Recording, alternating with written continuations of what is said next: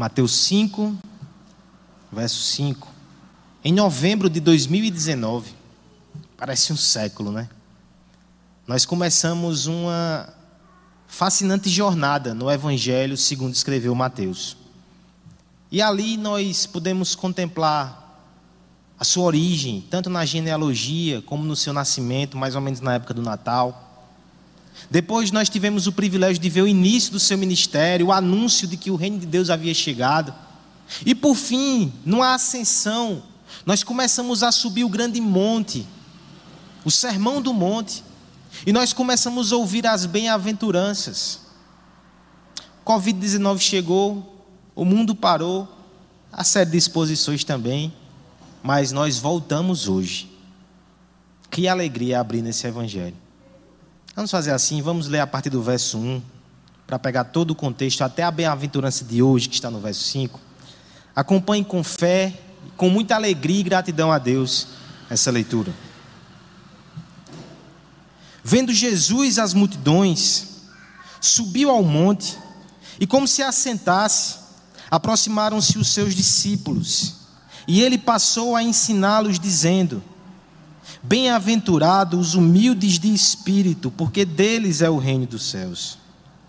Bem-aventurados os que choram, porque serão consolados.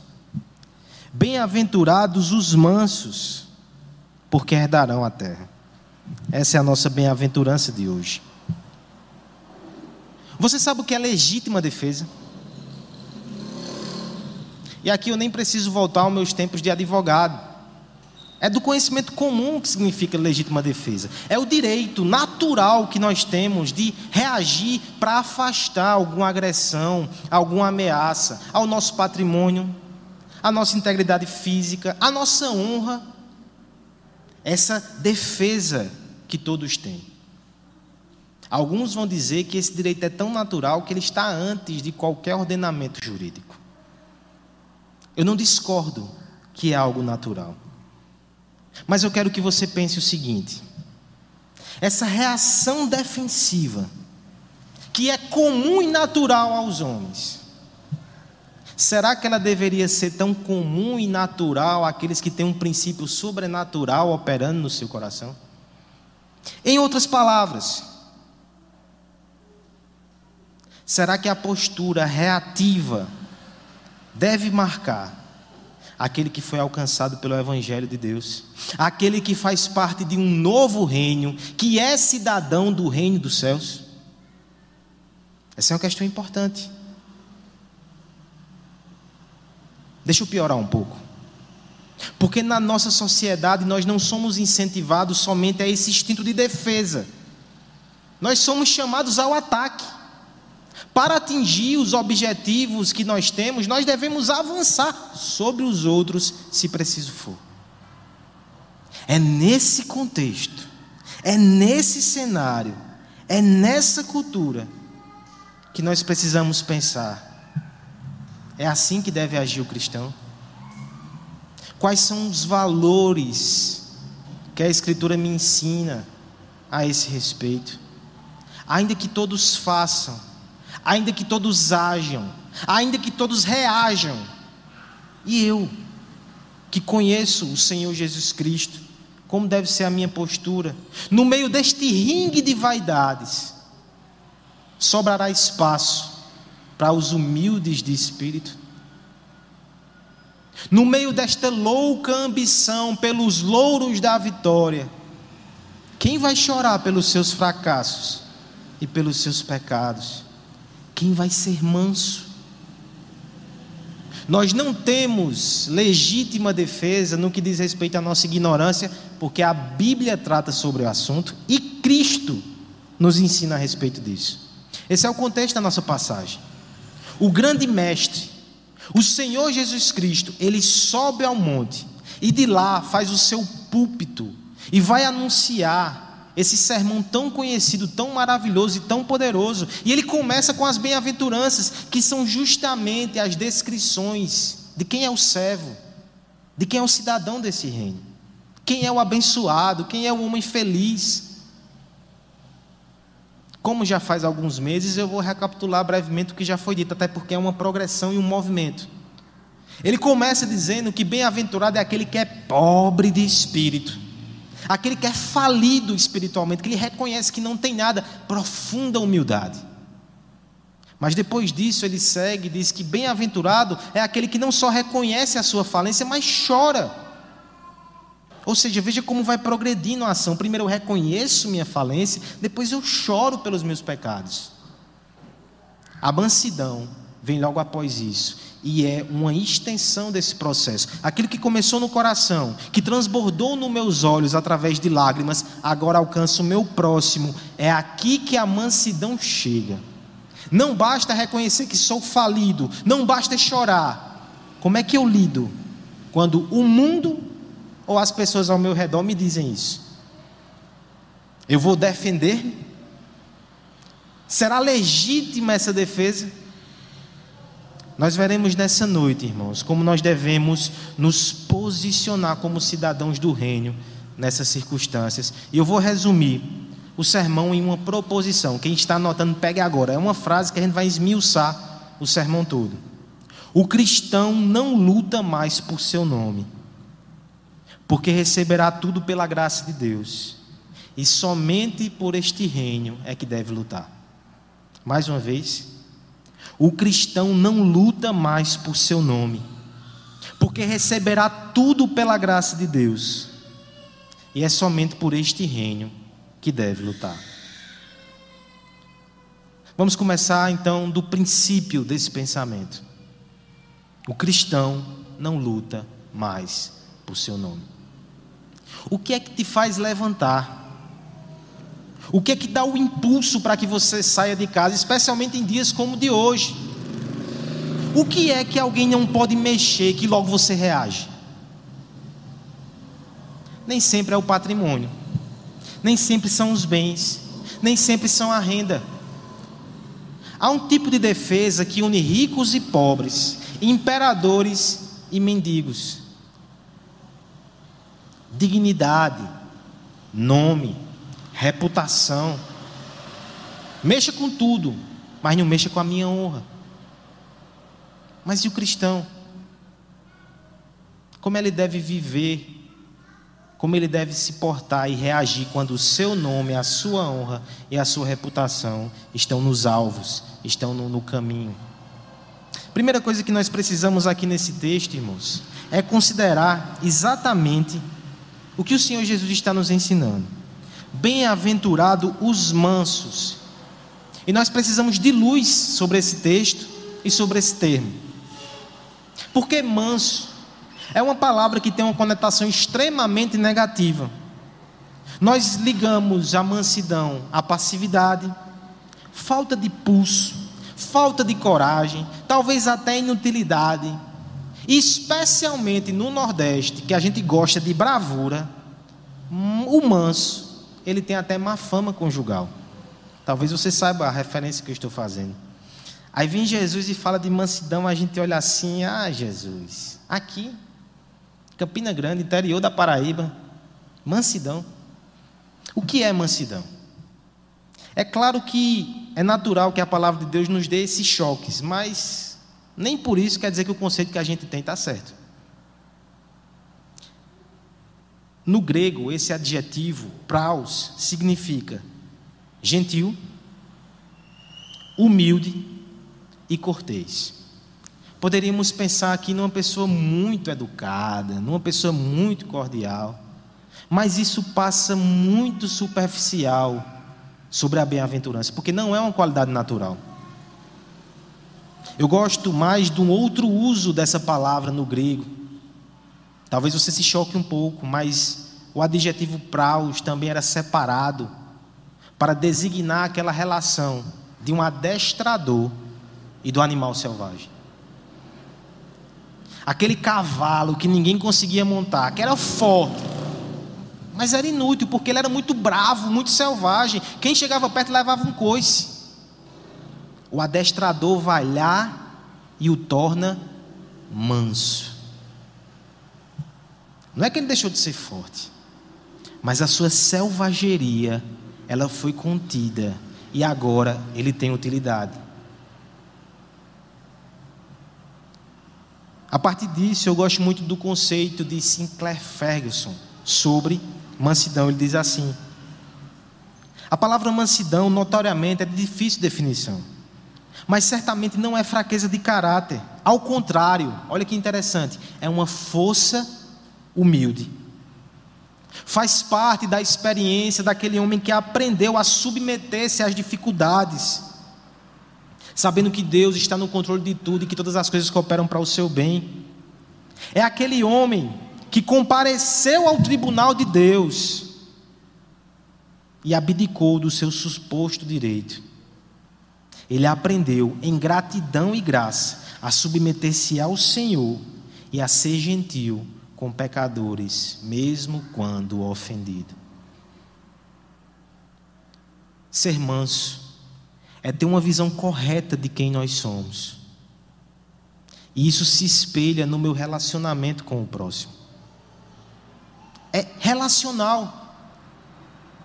Enquanto o humilde de espírito envolve convicção, o chorar pelos pecados envolve a emoção, a mansidão é o aspecto relacional. Há um progresso aqui, mas tudo está conectado à humildade. Inclusive, a mansidão é o teste da humildade. Porque uma coisa é eu dizer que eu sou miserável pecador, outra coisa é ouvir alguém dizendo, ei miserável, e reagir com mansidão. Essa semana eu achei muito inusitado o comentário de John Stott, falecido John Stott. Não sei se a imagem que você tem na sua cabeça é de um velhinho, bem, bem dócil, bem gentil, bem, bem manso. E ele dava o exemplo seguinte: que uma coisa é ele se ajoelhar na hora do culto e pedir perdão a Deus, confessar que é pecador. Mas quando ele era pastor e se levantava e alguém vinha acusar ele dizendo que ele tinha pecado, a vontade que ele tinha era voar no pescoço do irmão abençoado. Mas a mansidão é justamente isso. É o teste da humildade. Eu não só sou humilde de, de, joelhos, eu não sou humilde quando choro, eu sou humilde quando eu lido com as pessoas, sou ofendido, talvez seja até acusado, mas eu consigo lidar com aquilo. Alguém já disse que o espírito manso é como carvão umedecido, ele não pega fogo fácil. E quem foi que umedeceu esse coração, que um dia já foi tão bravio e indomável? É porque o dia, a gente viu aquilo aqui que o texto diz que é manso, sendo vilipendiado, sendo injustiçado. Para ele foi muito mais difícil ser manso do que para nós, porque quando os homens nos acusam, mesmo que estejam errados, uma coisa eles estão certos, a gente é pecador mesmo, a gente não presta. Mas Cristo, o que é que Cristo fez para ser desprezado e acaluniado pelos homens? Nada. Mas mesmo assim, na sua mansidão, ele foi como ovelha muda até a cruz do Calvário. E aquilo quebrou o nosso coração. Agora a gente olha para ele e a fera que havia dentro de nós é acalmada pelo som que vem do Calvário. E não se engane, irmãos. Ele está fazendo isso com todos nós, se nós pertencemos a Ele. Pense, por exemplo, no Antigo Testamento. Um dos homens mais mansos do Antigo Testamento. Há inclusive um verso que fala isso, Números 12, de 1 a 3, diz que Moisés era varão muito manso, mais do que todos os homens da terra. Quem disse foi a Bíblia. Então esse rapaz realmente aguentava. Viu? Agora você lembra o início da história de Moisés? Aos 40 anos, como príncipe do Egito, ele descobriu que era um hebreu. Sabe qual é a primeira coisa que Moisés fez? Ele matou um egípcio. Porque ele quis ser o defensor do seu povo, mas ele achava que faria aquilo na sua força. Ele repeliu aquela ofensa na força. Resultado, os próprios judeus olharam para ele e disseram: Não, os hebreus, nós não temos nada contigo. Moisés passou 40 anos no deserto, esquecido pastor de ovelhas, imerso na poeira e no sol causticante, para depois Deus pegar ele e dizer: agora você está pronto, agora você é manso e você vai liderar o meu povo. É somente quando a gente deixa de lutar por nós mesmos que nós alcançamos essa mansidão que nos torna aptos para o serviço de Deus, para fazer grandes coisas para Deus. Porque as batidas do coração inflamado pela vaidade, que bombeava ciúme ressentimento em todas as direções, de repente não esboça mais essas reações. Há quem chegue e verifique se há batimentos ali. Há quem chegue e confira a respiração. Perceberão que ainda há alguns espasmos do velho homem, mas ele está morto. E cada vez mais ele está sendo apagado. A nova vida em Cristo traz consigo essa morte, essa morte necessária, a morte para nós mesmos, a negação do egocentrismo, a disposição de entregar-se a Deus e ao próximo. É uma guerra na nossa alma, nós sabemos disso. Mas a boa nova é que o Evangelho, pouco a pouco, sabota, sabota esse inimigo que habita em nós, e um dia ele será totalmente apagado, e um dia Cristo será plenamente forjado em nós, seremos mansos como Ele é. Isso é boa nova. Criança, sabe quando a gente fala assim que não se deve cutucar onça com vara curta? Você já tentou fazer isso? Não faça. A ideia ali é que se você mexer com alguém que é muito brabo, essa pessoa vai lhe pegar. O cristão não pode ser essa onça mais. Essa onça morreu com Cristo. Agora ele é um cordeiro. Essa mansidão, irmãos, deve se refletir nos nossos relacionamentos. E por favor, não se esconda no seu temperamento. Eu sei que para alguns é mais difícil do que para outros, mas nós devemos mortificar a reação bruta. Nós devemos mortificar essa reação explosiva, ou então aqueles que são sensíveis, amuados, não explodem, mas implodem. A gente tem que aprender a lidar com os pecados, porque nós somos pecadores. É como alguém disse: quando eu digo eu sou o pior dos pecadores, eu estou pronto para ser manso com os demais. Quanto mais eu me humilho na presença de Deus, mais eu vou ter paciência com os outros, mais eu vou poder reagir a críticas, até se forem injustas. Aqui eu me lembro de uma frase muito forte e marcante de Spurgeon, que ele dizia o seguinte: Se alguém pensa mal de você, não fique bravo com ele. Você é pior do que ele pensa. A mansidão desarma as bombas do nosso coração, nos tira desse modo de autodefesa. É um termômetro para a nossa humildade, para o nosso quebrantamento. E talvez você que está nos ouvindo agora, ache que isso é irreal. E talvez você pense: como é que eu vou. Eu não vou me defender, quem fará por mim? Eu vou morrer para o meu nome, como assim? Se eu não zelo pelo meu nome, quem vai fazer isso? Vamos avançar. A resposta está adiante. O cristão, ele não luta mais por seu nome, mas é envia uma boa nova. Em segundo lugar, porque ele não faz isso? Porque ele receberá tudo pela graça de Deus. Bem-aventurados os mansos, porque herdarão a terra. Nós corremos, nós lutamos, nós nos enfurecemos, nós reagimos, porque nós queremos conquistar. Porque nós tememos que se a gente não reagir, vão ser nos tirados bens preciosos, vão ser arranhadas coisas que são valiosas para nós. Se a gente não proceder assim, a gente vai perder. Se a gente não reagir e não nos defender, quem o fará? Deus o fará. É normal, irmãos, que o mundo pense que o manso ele fica para trás. Mas o que é fantástico aqui nessas bem-aventuranças é que elas são contraculturais não somente no que elas valorizam, humildade, choro, mansidão, mas nas promessas. As promessas daqui são segredos que o mundo não entende, por isso ele é inquieto. Olha o que o texto promete aos mansos: eles não irão submergir na selva de pedra, eles não serão subjugados, eles não serão aniquilados pelos mais fortes e que fazem mais barulho. Não! Eles herdarão a terra. Talvez você pense que promessa interessante, estou precisando de uma terrinha para construir uma casa.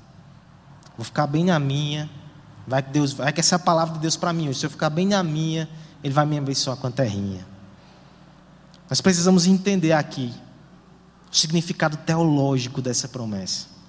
E é abrangente. Há uma ligação direta com o texto que lemos aqui no início da liturgia. Salmo 37, ele vai repetir várias vezes esse conceito. E veja o versículo 11, como se parece com o que foi dito aqui. Mas os humildes receberão a terra por herança e desfrutarão de pleno bem-estar.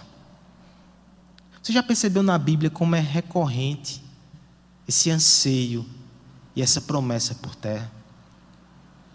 Por um lado, a gente pode entender isso porque em culturas agrícolas a terra é a maior necessidade, sem terra não tem comida. Mas também a terra é o maior bem, o maior patrimônio. Mas especialmente no contexto do povo de Israel, a terra está vinculada a promessas maravilhosas. E aqui nem volte somente a Abraão, capítulo 12, quando é prometido a terra.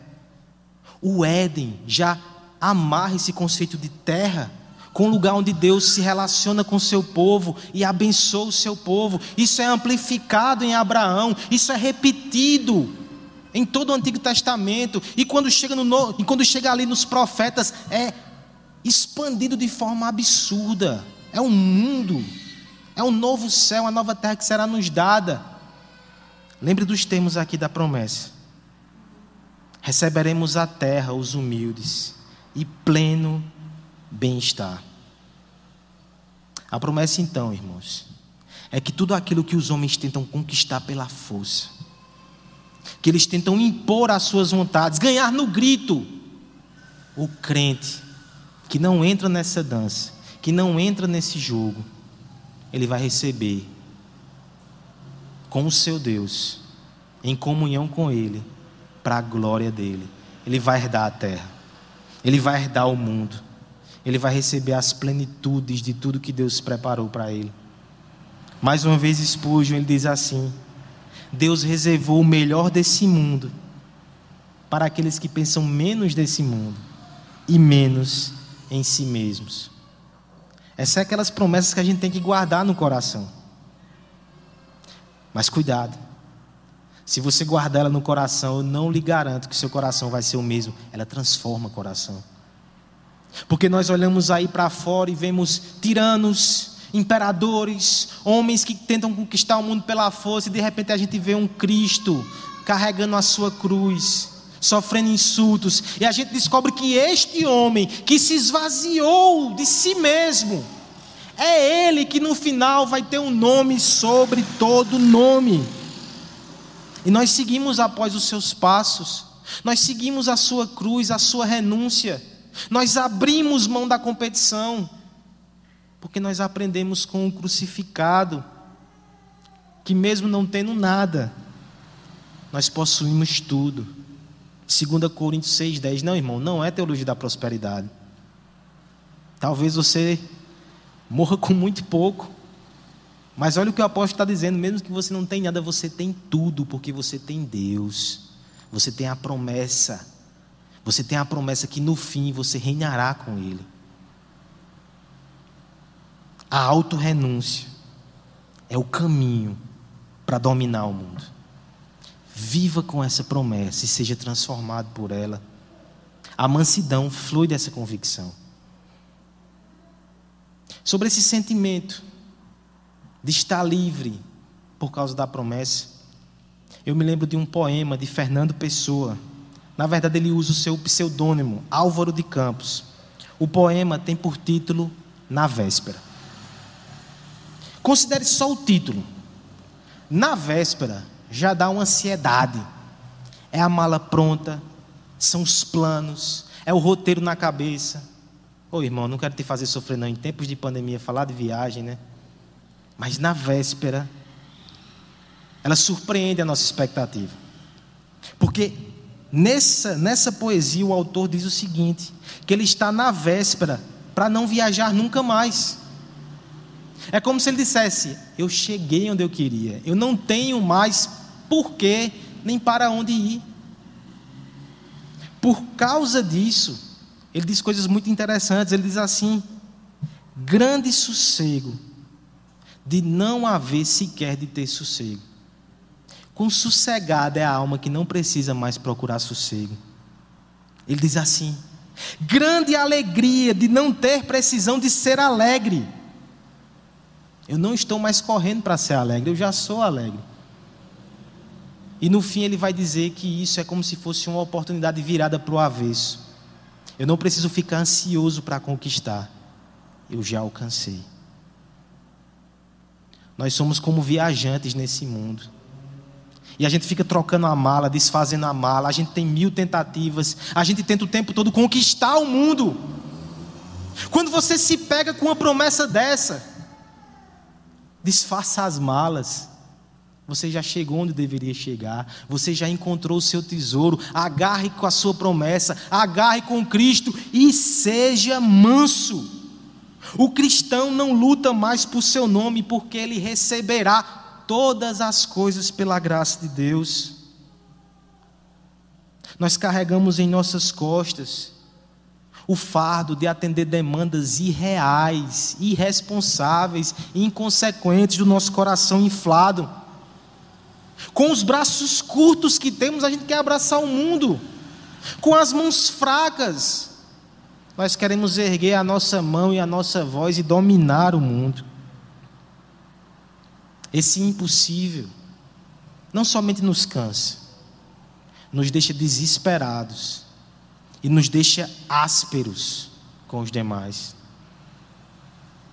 Mas chegou um dia que o Rei de todas as coisas nos mandou assentar-se aos seus pés, e ali nos deu graça, nos deu descanso, e prometeu que nele nós teremos muito mais do que nós pedimos e do que nós pensamos.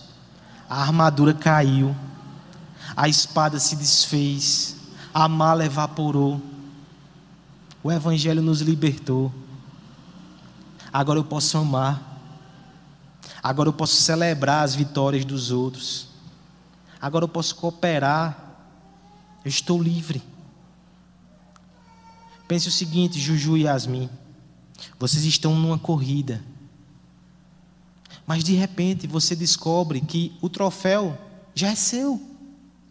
Você não precisa correr para chegar, você já tem o troféu. Você vai correr só pelo prazer de correr. Um amigo cai do seu lado. Você não precisa mais ignorá-lo e sair correndo e até comemorar porque ele caiu. Você pode voltar, pode levantar. Você já tem o troféu. Você percebe que isso é mansidão, não só de forma passiva, mas de forma ativa. Eu já tenho, eu não preciso ter medo de ser bom e de ser gentil. Eu posso abençoar os outros. Eu posso socorrer. Eu me lembro até hoje, irmãos, de um, infelizmente, um pastor, pastor Specon ele era pastor e professor de direito. E há muitos anos, num comentário informal, ele disse assim: Dou a minha aula, mas não ensino tudo, porque aquele ali depois vai ser meu concorrente. O mundo pensa assim. O cristão não tem que pensar mais nisso. É Deus quem dá tudo a ele. Ele pode abençoar, ele pode ensinar, ele pode investir. Talvez te chamem de tolo. Talvez te chamem de besta. E você vai dizer: Isso é mansidão. Eu não estou nessa competição. Eu já tenho tudo o que preciso em Deus. Eu posso não só ser ofendido, eu posso perder pelos outros. Meu coração não está nesse mundo, meu coração está em Cristo. E no fim eu sei que não são os ardilosos, não são os egoístas, não são os fortes, não são os que gritam e que ameaçam, que vão conquistar tudo. São os mansos. Porque no fim é Cristo que vai reinar sobre o mundo. E o povo manso que o segue vai celebrar com ele por toda a eternidade, vai banquetear com ele. O cristão, ele não luta mais por seu nome, porque ele receberá tudo pela graça de Deus. Mas, por este reino, ele tem que lutar. Vamos ler mais uma vez o verso 5. E eu me lembrei que eu não coloquei vocês para ler. Vamos ler todos juntos. Essa última vez, Mateus 5, verso 5, a bem-aventurança, a última vez. Bem-aventurados.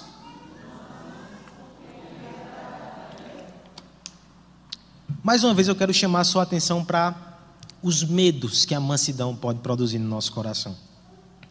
Há quem ache que o cristão é aquele ser apático e omisso que nunca levanta a voz.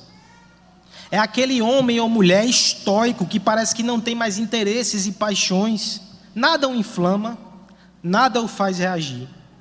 Ele é um saco de pancadas no meio de, um, de lobos vorazes.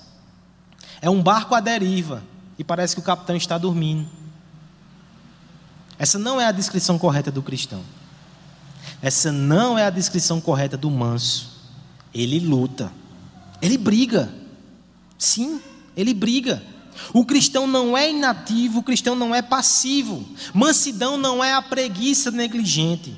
Mansidão é a ambição disciplinada, controlada e apontada para os alvos certos. Mansidão é substituir a agressão desordenada pela obediência centrada na palavra de Deus. O manso, se por um lado ele não defende mais os seus interesses e o seu nome, como fazia antes, no que diz respeito ao seu próximo e ao reino de Deus, ele é um leão. Mansidão não pode ser um refúgio para que você seja covarde. Mansidão não é evitar conflitos porque não quer ser desagradável, está errado. Mansidão é escolher os conflitos que agradam ao Senhor. Não vou ficar lutando o tempo todo por interesses mesquinhos meus. Mas quando são batalhas pela glória de Deus, pelo seu reino e pelo bem das outras pessoas, eu devo desembaiar a espada e devo lutar não luto mais por mim, mas eu não sou um cavalheiro aposentado. Veja os exemplos bíblicos. Abraão. Olha a mansidão de Abraão que se revela lá no Gênesis. Quando ele está com seu sobrinho Ló, e eles precisam se apartar, e Abraão dá o direito a Ló de escolher o terreno, a direção que ele vai. Aquilo era uma prerrogativa dele como mais velho. Mas ele não brigou pelos seus direitos, ele cedeu ao seu sobrinho e disse: escolha. Se você for para a direita, eu vou para a esquerda. Ló, inclusive, escolheu o lugar mais próspero. Abraão foi para o lugar menos próspero, sem problemas. Aí você lembra aquele conceito, né? A mentalidade do manso não está preso às coisas dessa terra, mas no fim é ele que herda, herda a terra. Ló se enveredou nesse mundo, entrou em enrascadas e no fim sabe quem o livrou? O manso Abraão. Porque quando era para defender o interesse dos outros, ele era um leão. Ele enfrentou cinco reis. Pense em Davi, um dos maiores guerreiros da história de Israel. Mas quando ele era confrontado, ameaçado por Saul e teve a oportunidade de matar o rei, ele disse: Eu não farei. Eu não vou desonrar o meu Deus por causa disso. O que é isso senão mansidão? Mas o maior exemplo que nós temos na Escritura é o nosso Senhor Jesus Cristo. Ele era manso de coração. Ele é aquele que entrou no jumentinho em Jerusalém. Veja quanta humildade. Ele é aquele que viu os homens o acusando de coisas horríveis, mas ele seguia o seu caminho. No entanto, esse mesmo Cristo, quando envolvia o nome a glória, o reino de Deus, ele expulsou os cambistas da casa do Senhor. Talvez isso choque o seu conceito de mansidão, mas ele foi manso nesse momento. Ele foi aquele que confrontou os fariseus quando eles blasfemaram e disse: raça de víboras. Ele confrontou o seu amigo Pedro, ele não tinha medo de ser desagradável. Ele disse: Pedro, tu está dando tua boca ao diabo. Isso é ser manso. Ele foi manso quando ele encarou um julgamento injusto como ovelha muda. Mas ele não estava sendo passivo, omisso ou covarde. Ele estava sendo era muito corajoso, ele estava dando a sua vida ativamente para a glória de Deus e para a salvação de cada um de nós. Ele é nosso exemplo de mansidão. Nós não lutamos por nós mesmos, nós morremos. Nós fomos sepultados com Cristo no batismo, mas nós renascemos nele e lutamos. Não por nós, mas pelos nossos irmãos e pelo reino de Deus. Há um personagem na história da igreja que para mim sempre é muito simbólico. E eu lembrei dele nesses dias exatamente por uma frase que ele diz. George Miller, aquele servo de Deus tão conhecido pelas suas obras e, e suas orações, aquele evangelista, aquele pregador que chegou a alimentar num dia só 10 mil órfãos na Inglaterra. Era um homem que vivia para isso. E a gente se pergunta como é que esse homem tem força, tem vigor para lutar pelo reino e lutar pelas essas pessoas que precisam desse jeito. Você não se pergunta isso? Como é que ele pode? Como é que ele consegue? Veja essa frase que ele disse. E eu creio que a resposta está aqui. Houve um dia em que eu morri. Morri totalmente. Morri para Jorge Miller e suas opiniões, preferências, gostos e vontades. Morri para o mundo e para a sua aprovação e censura. Morri para a condenação ou aprovação da parte dos meus próprios irmãos e irmãs. E desde então, eu tenho me esforçado tão somente para ser aprovado diante de Deus. Morrer para si mesmo. Viver para a glória de Deus. Isso é ser manso. Quem dirá que esses homens foram omissos? Nós não chegamos aos pés deles no que diz respeito à atividade. Mas eles faziam para Deus e para a sua glória diante do Calvário, os nossos grilhões, as nossas correntes caíram ao chão. Nós sentimos finalmente a brisa tocando no nosso rosto, a liberdade nos afagava. Mas logo o nosso libertador interviu e disse: Você está livre, você está leve, mas você vai usar isso para cumprir a sua nova missão. Os pés que antes corriam apressados para o mal, agora devem se mover com entusiasmo ainda maior para a bondade. Os olhos que antes só contemplavam a cobiça, agora devem buscar avidamente a oportunidade de aliviar a sede de alma perdidas. O Rei nos libertou, mas nos chamou para o seu serviço. O reino nos chama a morrer para nós mesmos e viver para eles. Crianças, eu falei no começo que a gente não é mais uma onça, a gente é um cordeiro. Mas quando Deus nos chama para trabalhar na sua igreja, aí a gente vira o leão da tribo de Judá. No que diz respeito ao reino de Deus, a gente tem que ser leão, bravos, corajosas, dispostas. E aqui eu preciso encerrar, meus irmãos, nesse momento com uma avaliação. Porque nem sempre nós, quando somos omissos, somos mansos. E nem sempre, quando estamos agindo com coragem, nós estamos honrando esse preceito. Deixa eu dar dois exemplos. Essa semana, nós discutimos até sobre isso, conversava com o presbítero Aloysio, com o Tiago, sobre a questão das máscaras no estado, nos Estados Unidos. Aqui a gente assimilou. A maioria das pessoas andam de máscaras. Lá praticamente é uma divisão. As pessoas não querem se submeter a isso. Tem questões de legislação também, mas no geral há uma cultura que repele isso, que diz: não, isso fere a minha liberdade. Houve um texto nessa semana no The, no The Gospel Coalition, que falou sobre isso. E o autor deu alguns motivos porque o cristão deve usar máscara, mesmo que incomode. E incomoda. As nossas orelhas sofrem, né? Ele deu quatro motivos. Primeiro, amor ao próximo. Se é, de alguma forma eu posso evitar, eu posso abençoar o meu próximo com a máscara. Segundo, questão de submissão às autoridades.